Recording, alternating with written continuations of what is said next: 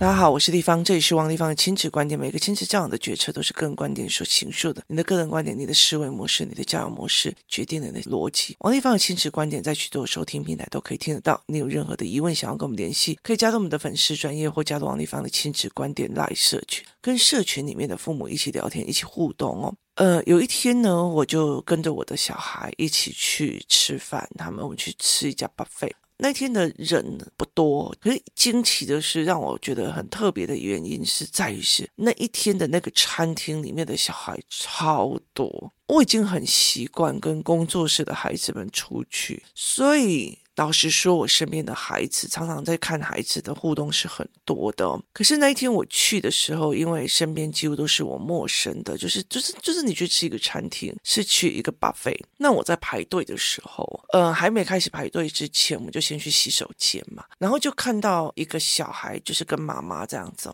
这个小孩其实沿路都会让我觉得很特别，就是为什么？因为呢，他会在就是比较外面的时候在等他姐姐，他姐姐，例如说他姐姐进。去洗手间这样子，然后小男孩就会打他妈妈，他妈妈就说：“你为什么要打我？”他说：“姐姐打你的。”就是他很下意识的去卸责，说是别人打你的。那妈妈就开始骂他：“姐姐在哪里？姐姐去厕所了。你怎样？有的没有？”就开始骂他这样子。然后过没多久，因为我们就坐在沙发上等，这小孩就是很很远的地方冲啊冲啊冲啊冲，冲就是直接跳上那个沙发，这样咚这样子。他在四岁五岁这样。然后呢，接下来他就开始，因为他是三人座，然后爸爸坐在单人座那边，他就跳过去单人座那边，然后用狂踹他爸爸，就是他四岁，然后狂踹他爸爸，说：“你走开，你滚开，我要坐这个位置。”这样子。然后我就觉得，嗯，你有意思嘛。然后爸爸就开始：“你才滚开，你才走开嘞。”然后就不理他，继续滑他的手机。然后就这样，他就一直踹他这样。那后来姐姐回来的时候，他就去。打了一下姐姐，然后姐姐又挥手把他挥过去，然后他就说：“姐姐打我，姐姐打我，姐姐打我。”这样，那我就以为这个姐姐是比较 OK 的，结果妈妈一坐下去，开始了，姐姐开始，我不管，我就是要买什么，就就是开始。然后我不知道我那一天到底是怎么样，就是我沿路都是遇到，就是整个场面都是那样子的孩子，包括就是我们要回去的时候，有一个另外一个孩子，另外一个孩子大概到国小二年级吧，他就躺在那个餐。餐厅哦，餐厅的车道上，有时候餐厅会有那种造景嘛，就是让你的车子可以开进来。他就躺在车道上面，开始闹，开始哭，躺在那边哭这样子。然后爸爸妈妈、阿嬷什么有人围着他，不让别的车子进来。然后那个声音尖叫到一个不行，这样。那我就觉得说，哎。我的小孩也曾经有过这个时间哦，就蛮有趣的。那我后来其实一直在听他们的语言，就是这沿路的语言这样子哦，就会发现一件事情，就是你走开了，你讨厌了，你干嘛呢？你干嘛黏着我？你不会自己走？哦你怎样？就是。他们的语言已经落入了一种互相情绪勒索，或者是互相嫌恶的一个角色跟逻辑了。所以很多人在跟我聊说，为什么国中生呢或者高中生他们不跟你讲话或干嘛？我跟你讲，不讲话还是好的，因为他们已经进入的一种所谓的互相嫌弃、嫌恶的语言系统了。所以对我来讲，或者是不讲，或者是。只要某一方面讲，他有些妈妈只要小孩跟他讲，他不会去跟孩子聊，甚至他会希望把晚上的时间排满，不要去跟孩子聊，所以他其实不会聊。那很多的时候是语言系统的出状况的问题。然后我的儿子跟我的女儿，他们其实现在他们比较常常会去跟阿嬷或者跟他们聊天这样子。然后我女儿先问我说：“为什么？为什么你没有像外婆那样的讲话方式？就是为什么你没有像外婆那样讲话方式？”然后我就在想这件事情，就是我就在想这一件事情说，说对，为什么我跟我妈妈的讲话方式完全不一样哦？那后来我就跟他讲说，有可能是第一，我国中就先出去，就是我国中毕业就去专科住宿，所以影响我的是不一样。那因为在住宿是无聊，所以我就。我很早很早在国小的时候，我就开始看漫画。国中的时候，几乎把漫画都看完了，然后包括什么琼瑶系列、玄小佛系列，干嘛的没有的。然后接下来，其实影响我最大的应该是政治学，就是。其实它就是一个思维逻辑的概念。那你大量的在读这种所谓的思维性文本，就是思维性文本哦。我其实常常跟很多人讲说，诶，很多人就跟我讲说，丽芳，你都跟妈妈讲要多读书、多看书这样子哦。那我有在读啊，然后你看。如何说话讨人喜欢？这叫条件式说法，就很像说，哎，如果我们要进行光合作用，应该要做以下三种哪一种准备？一二三四五。如果你要讨人喜欢，所以你说话要一二三四五，它并不是一个逻辑思维。以政治学来说，以经济学来说，以很多东西是一个思维的推演，一直推下来的。当你看的是思维逻辑的书，你的语汇会慢慢的沉浸在那思维逻辑的推演习惯之下。就是他是会，我的语会会慢慢，比如说因为怎么样，所以怎么样，所以怎么样，所以我会变成一个推演的过程哦。所以我就跟我的女儿在讲说，我的妈妈跟我讲的话，我也会三不五时忽然讲出来。所以我就会跟她讲，语言是一件很特别的事情哦。例如说，就例如中秋赏月，哇，好漂亮的月，好大大大大大，我就说你这语言真的是贫乏。那。爱的的维牛奶要什么好可爱哦？这是我妈妈会用的语言。爱的两道无情啊，就是你了解的意思吗。可是我爸爸就会问你怎么想的，你是怎么思考的？所以我必须要讲一个因为所以然后。所以我后来很理解的一件事情是，我以前读书读得不好，我没有办法去接受那种要去看黄河流域流经哪几个地方，这叫条件式的文本。我一定要看的是逻辑式的推演的文本，所以我就看了很多逻辑推演的文本，例如说政治学，为什么？为什么他们会讲说，以东南亚地区从威权时代怎么变成了所谓的自由民主的时代？它是所谓的自由化跟民主化的思潮是怎么过来的？那如果民主化以后，它还可以复辟到一个威权时代？这是一个逻辑推演的东西，所以我很喜欢政治学、跟政治经济学、跟社会甚至文化的部分，就是在于这一块，就是我要看的是整个后面的思维逻辑，所以我就会去尽量的看这一种说，像其实我就有一次我就在跟嘉宾我说，每一个人都有他自己育儿的。难点就是没有没有的哈，所以我就跟嘉宾讲说，那你有可能的难点是在于是境界上的文化语，就是思维语言这样。他说对啊，因为他小时候都不喜欢读书。那我就说，可是你现在很会读书啊。他就说没有，是因为有一次你介绍了某一本书，然后我去看才会看，哇，原来这个是。那我那个时候他回答这样子的问题的时候，我就知道说。他也是思维逻辑的人，所以国小、国中、高中的那种所谓片面知识快的文化的背的文化那些书，对他来讲是痛苦的。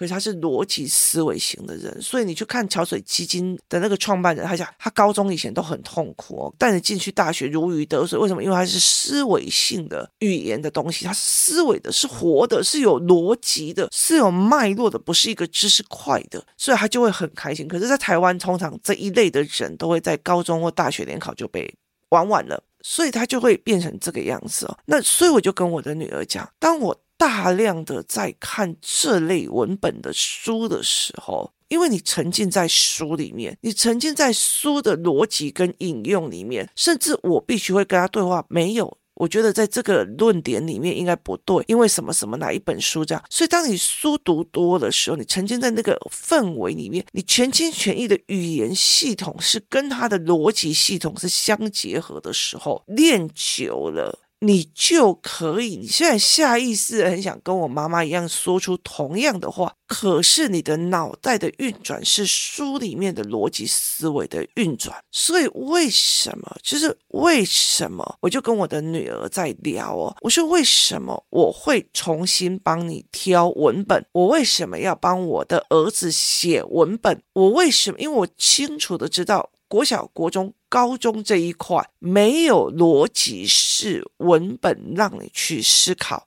然后甚至没有逻辑式的文本让你去了解跟理解。所以接下来有很多的人，其实，在台湾哦，你有看到很多读完大学的人。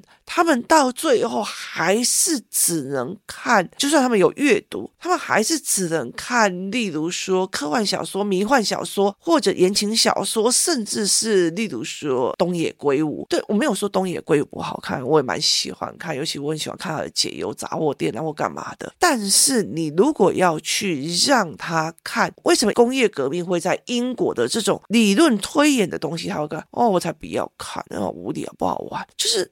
他们城市到最后是去拿到知识的这种逻辑性文本零。台湾的课本去看，上过教材班的都很清楚。我一个个举证啊，台湾有逻辑式的零，台湾的国语课本里面都是情境式的、感官式的。咦，要用功哦，这样子，大家要发善心的这种所谓的鸡汤式的文本，它并没有去告诉你说，我从这样这样这样这样推演下来会有怎么样的逻辑，我这样子叫做循环系统的思维，它没有这种文本，所以我必须要大量的去出产或者是生产或去做这样子的文本，所以这是一个思维啊，所以很多人读完大学、读完研究所，在台湾有很多人读完研究所、读完。大学，他依旧看的是言情小说。我记得有一次非常有趣的，有一个妈妈在那讲说：“哼，我觉得我姐姐太丢脸了，这么老了还在那边看言情小说，笑死人了。”然后我就说：“那你都看什么？拜托好不好？我哦，都嘛是看欧美文学。”然后我就说：“那你欧美文学看什么？就是吸血鬼那一套啊，然后《暮光之城》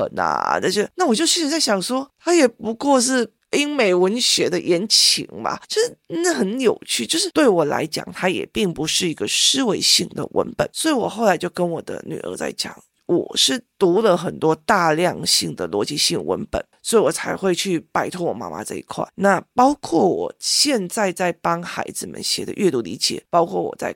帮他们写的阅读文本，或者在看东西的时候，我也是在协助他们建立。例如说，我从这篇文章去看到文本里面的性格，或者文本里面的观点。或文本里面的思维，或去看说这个人为什么后面会有这样的思维模式，那他是怎么推论这个文本？这有助于他们未来去看任何新闻文本，或者是去看别人讲话的时候，他有没有办法自己有能力去推敲一个东西出来？包括像我儿子这一次，他们学校有所谓的交换学生、国际交换学生，因为换校长了。我就把他们的行程表跟前校长的行程表做了一个比较，我们就在做文本分析。它只是一个出国的行程，可是我们会把它做成文本分析，才去告诉我不要浪费钱去做这件事情。它的分析的逻辑在哪里？思维在哪里？怎么去看出美感？这才是点。就很像别人在讲说，哎。我看到他很有钱呐、那他怎么赚的？就是他怎么赚的？他背后逻辑是什么？他的背后思维是什么？所以像有时候我们出去玩啊，或者是在讲很多事情，那他们就讲哦，丽芳那个人怎样怎样怎样，我就说你不能用这个角度去想，因为他后面的逻辑是什么样？就是他后面的逻辑是什么样？就是。我要去分析，把很多事情看得很清楚，就是这种分析能力。你不是八卦，你是分析，说这个人为什么到最后会走向这样的路，这是一个分析能力，甚至也要对自我的分析哦。所以这是一个另外的一个思考模式哦。所以我们后来在聊这一块的时候，我们在谈。为什么可以这样子去做？那我的女儿就跟我讲说，那天我们在吃饭的时候，她就在听，因为我就跟她讲说，我吃的很痛苦，此起彼落，就是小孩尖叫勒索妈妈，妈妈恐吓小孩这样。然后我就说，因为我已经很少去听到就是这么样的思维模式了。大家对小孩的讲话，其实在工作室里面调的都还不错，这样。然后我女儿就试去听这样，然后我女儿就问我说：“哎，这是因为语言结构？”我说：“对，因为语言结构，我们想要压制孩子去要我们做的，所以那个语言结构有隐隐、含含的压迫性，所以没有办法变成好好讨论跟思维的逻辑，所以他们其实会变成所谓的家庭内耗在这一块，就是。”如果一个孩子在国中这个阶段，他有很多很多的苦跟委屈，或者是他根本就不懂得文本，还要硬吞，但是还要考试，还有压力。可是问题回到家里面，家里面的语言还是让他内耗的，是会更辛苦的。所以，其实后来我的女儿就在问说：“那为什么妈妈？”你的语言会这样子调整呢？那我大概是跟他讲说，是在这一块。那有一天呢，有一次我去跟我爸爸在聊天的时候，我们就讲到某一件事情，这样我爸爸讲了一句话：王丽芳不要生化，就是不要 say away，say way 的意思就是说这件事情人走了就走了，不要再讲。不要再生这种话，然后让他们不爽这样子哦，所以我就会在了解这件事情哦。我后来其实去跟我的堂弟他们那一群人哦，就是去我们在所谓的我妈妈那边是比较都是整个都是老师系统，然后我爸爸那边几乎都是生意人系统，然后我就去跟这些就是表哥表弟。然后阿姐或者是哥哥们哦，他们其实都已经呃隐形富豪，事业有成。我后来发现他们在跟孩子对话的逻辑里面，那卖行为，那在倒沙港哎不会，就是铁工厂的做铁工厂很发达的，他们跟去种香菇的，去跟做帽子的，他们的相处的模式是，我们可以互相帮衬，而不是互相去讲八卦或干嘛，甚至我们会。不吝啬去教哦，像这次我的儿子，我们去看他们的舅舅，一个家族在种香菇的舅舅，这个舅舅就告诉他们，这个整个产业是怎么样，已经在开始做质量上的改变，所以这个舅舅也在跟他们聊，就是这舅舅也在讲，就是说在这整个产业上，因为原物料的问题，所以导致这个产业已经开始做结构上面的不平衡。所以他就在聊的时候，我这个弟弟已经也是孩子的爸爸。那他们这一群人，他们在看学校的状况，以前我都觉得，哎，你今天有资源可以让你的小孩上名校，很厉害的学校，你为什么不要？我们以为就是说他们不在意成绩，不在意小孩的成绩。后来我们开始讲说。没意思，就是他就说这个没意思，我就说为什么？他就说如果做生意永远都是想要碾压别人、赢过别人，然后我准确率的话，这个孩子的人生其实是没有意思的，就是。在卷的这块也是他自己活得不开心，别人也不开心。然后他为的只是一个谋生的位置，他不会愉悦的。而且他们其实也会跟我讲说，产业在变了。他们会告诉我，他这个产业变到哪个状况。然后我就会了解一件事情。我在泰国的时候，我看到的是一群他们会跳出自己的，例如说中国的这个圈圈、英国的这个圈圈，去一个泰国的国际学校，他们会。跳出自己的认知圈去这个地方，所以他用的语言不一样。然后呢，我在台湾，就是例如说这个圈圈，就是很重视功课的这一块的这一个圈圈，就是台北名校的这一块圈圈的人，跟我再去看产业界这些人，他们在看小孩读书这件事情是完全不同的思维。然后。而且他们的语言是完全不一样，就是这一群在就是做工作、做事业的这一群人，他们跟孩子讲话的方式哦，真的真的很像他，他们是隐形富豪，不是那种大企业的那一种，或者是说哦那种什么爸爸很忙，然后娶那种很奇怪的老婆来的，不是，他们就是那个老婆也是跟他们苦上来的，然后也是在那边就是。弯下腰来做，他们就这样扶持上。他们在讲话的内容跟语势，就是整个的氛围，就是你去他们家里面，你不会有那种还以为两个美见，还有两个叫不会有那种样貌，他也不会哎呦，一两个美，一两个批评下，我不，就他们的那个氛围，跟大家一起在讨论说，哎，给你的起丢安诺下，我不，小孩也跟着在旁边在讨论的时候，就觉得那是一个语言系统，就是那是一个思维语言系统。然后后来我在跟他们聊的时候，他就说，产业都在变了，他们学的这种东西哦，是因为学校要学，你总要一个国中毕业或者一个大学毕业。可是事实上，你不用太担心，有个学历就好了。问题是在于这些产业，其实在业界，就是实际业界都已经在变化。然后我后来就在想说，对，最卷的、最想要。最想要往前压的那些人，是不是他最少看到产业结构，就是看到产业跟市场的变化啊？所以我后来就再去看这一块的时候，我就有一点觉得，哦，了解。所以。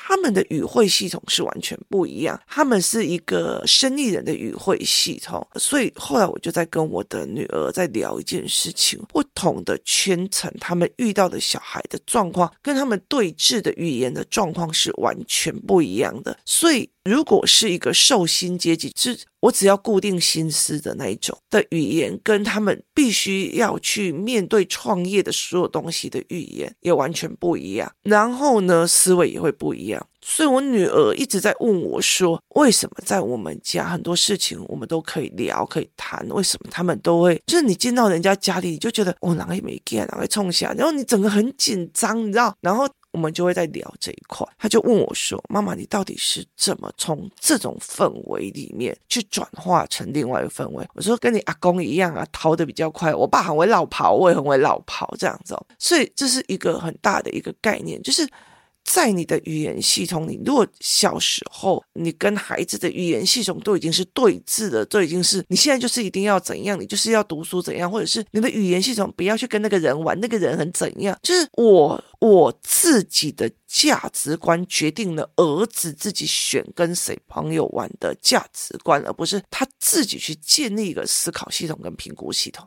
所以他是一个。谁说了谁赢，或者谁用比较高阶的知识去说服对方的一个概念，它并不是一个让孩子自己思维的概念。那这个语言系统已经一定了，就会有很多东西都是底定的。例如说，很多人说：“哎呀，你的教案我买过啊，我教他们都不会听。”我就是在想说，那你的语言系统跟你的孩子的语言系统稳完了，所以才会觉得说：“啊，我就是别的老师帮你一对一教或干嘛的方式，因为。”那也就是底定了，除非你自己先调整。就像我一样，我大量的在看了很多很多东西。那现在最近我常常会让我的孩子，就是我觉得思维性很重的短影片，或者是影片，或者是干嘛，我就会让我的孩子去抓思维脉络，然后我们就会一直讨论，一直讨论。那他就问我为什么，我就说，像我儿子讲了一句最重要的一件事情是，妈妈。你帮我训练这件东西哦！我后来觉得，我去跟我同学讲话，我讲不下去，就是后面没有思维模式，就只是因为一直嘴嘴炮在乱讲话，这样。就是当你去觉得哦。跟这个人跟我的讲话模式不一样，我我就算了，就是自然而然的去把自己的讲话模式是需要思维逻辑性的，而不要去去了解哦，原来他他就是他的感官型人呐、尊重他这样，所以这是一个完全不一样的，所以。一个妈妈或者一个家庭里面，其实我很喜欢的去看不同家庭里面的对话模式哦，去观察孩子跟父母之间的对话思维跟模式，然后去看里面的权力架构哦。最后后来我就觉得，哎。其实我们中部的那一群亲戚哦，他们在跟孩子讲话的逻辑或干嘛的时候，我也觉得蛮有趣的哦。就是他们已经开始的，从以前不管是做帽子行啊什么有的没有，他们从头到尾都是在用就是跟人际互动的思维在教。那他们或许就是小孩都并不是什么五 A 加加或干嘛哦，可是他们都会看一下。看一下内容，就说，嗯，这个产业界根本就不需要，为什么你一定要追求到五 A 加加？那就觉得，哎，蛮有趣的。就是我的儿子跟女儿这阵子就一直在接受这不同角度、不同逻辑、不同角位的思维，然后每一个人的不同选择。有一天我去带孩子回去吃饭的时候，然后我们去吃一个一个米这样子。然后前面有一个男生，他在讲那个切干米这样，那我就跟他讲说，其实你知道吗？你妈妈还没有那个男生赚的钱多。我那时候就是说，我不知道为什么他们那么早就回去决定接家里面的所谓的小搭，可是。这样走那么多年出来，我好像去追求了一拖拉库的梦想或思维，可是我还是没有像他们人家子孙满堂、房子一堆这样。我说没有，可是如果今天再重找一次，我还是会做这样子的决定。每个人的选择都不一样，不代表说你一定考上好学校就有好的选择。我也很多考上很强的，后来到最后连走出来都不敢了。所以那是一个选择跟思维的一个语言，那是语言哦。然后我女儿就会去看。哎，这个切干米他们一家的，包括爸爸妈妈、孙子什么，然后大家坐在一起，然后在那么高热的地方，然后去煮那个面，可是他们的语言都还是轻声细语。妈，你也在搞天黑些吗？妹妹，哇，都是啊，就是这种，我女儿就会去观察。他们的语汇，然后甚至阿拍谁啦哈，这看板球，就是他们那个语汇，他们会去观察，所以那个语言系统是决定家庭氛围，跟决定这个家庭有往下延伸的思考。不要去跟那个人玩，那个人怎样怎样怎样怎样，那你就我只告诉你答案了。你不要去思维这个人是不是有加减账，哪个地方好，哪个地方不好，哪个地方不好，哪个地方好，甚至我不用去思维说，哇，原来他这个行为会讨人不喜欢，妈妈会不喜欢别人跟他玩，那我自己的行为是不是更严重？没有这一块的思考，所以语言系统决定一切，所以这也是为什么我很清楚知道我是有什么东西去改变我的语言系统的，而我也很清楚知道我现在。在努力的调整孩子们的语言系统，是呈现逻辑与推演的语言系统跟文本的思维模式，这会变成他未来有没有能力去看深层的知识架构性的书。就是台湾现在所有的绘本跟书，几乎知识都是散块的，没有散块的。都是跳脱时空的书，还有一个沉浸式文学，所以是完全不一样的。所以，如果是说你觉得书读多了以后长大就会进修或干嘛，我觉得有点想太多了。今天谢谢大家收听，我们明天见。